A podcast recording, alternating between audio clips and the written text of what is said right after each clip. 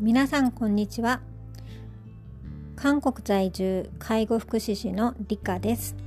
夢を叶える介護の言葉。この放送は日韓の介護現場に携わってきた私理香が介護の現場で聞こえる言葉に注目してお話をしていく放送となっております。えー、今日はですね、えー、今家に帰ってきて収録をしているんですけどあの今日午後はまたソウル近郊雪が降りまして雪注意報が出ておりました。あの10分15分ぐらいの間に突然雪がいっぱい降って前が見えないほどに降ってあの積雪5センチぐらいは積もっていたかなっていう感じです。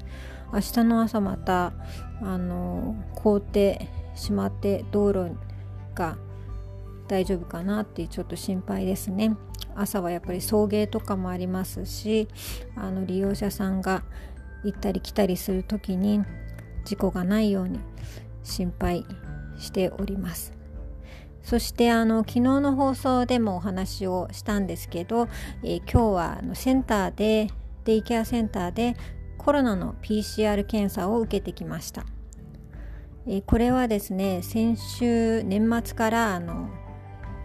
デイケアセンターを管轄する市からの、えーと、市区からのあの指令でですね介護従事者センターの介護従事者はあの1週間に1回 PCR 検査を受けなければならないという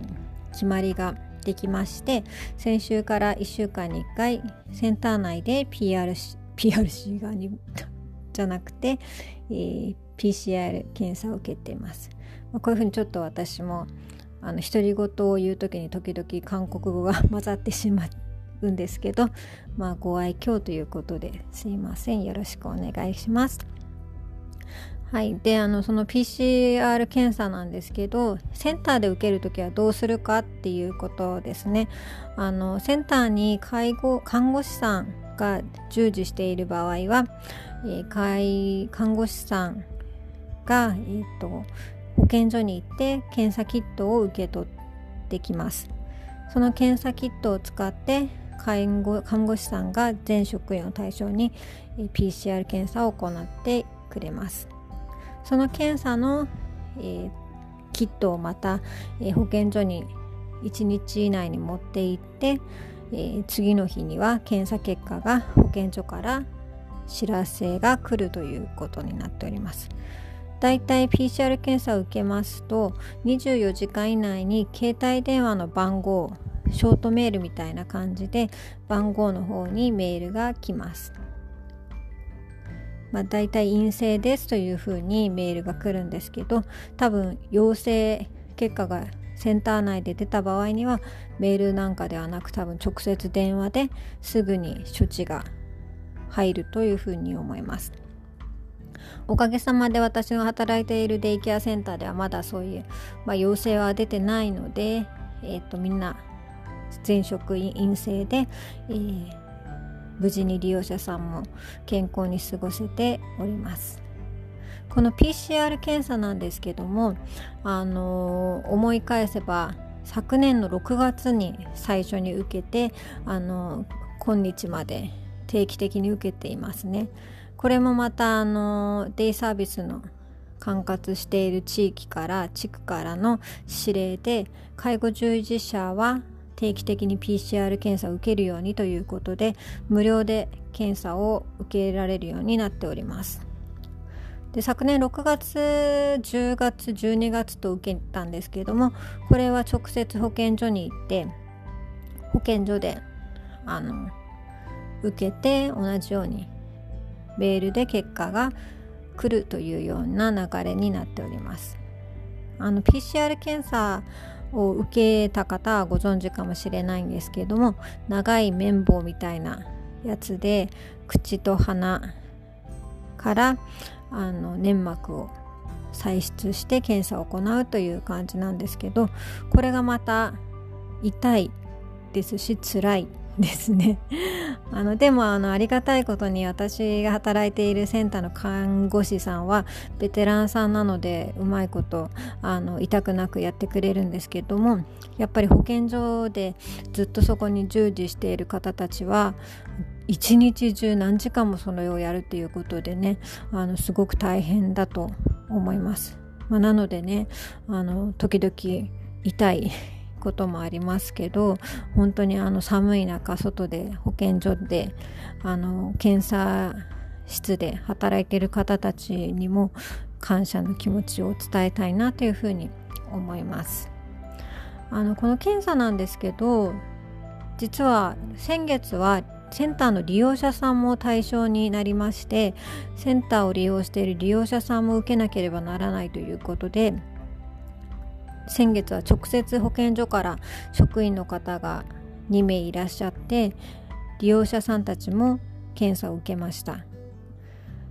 認知症の方なんかもいらっしゃるのでこの検査について説明をしたりあとは検査を受ける時に補助サポートをするのが結構大変でしたね。あの認知症のおじいさん男性利用者さんは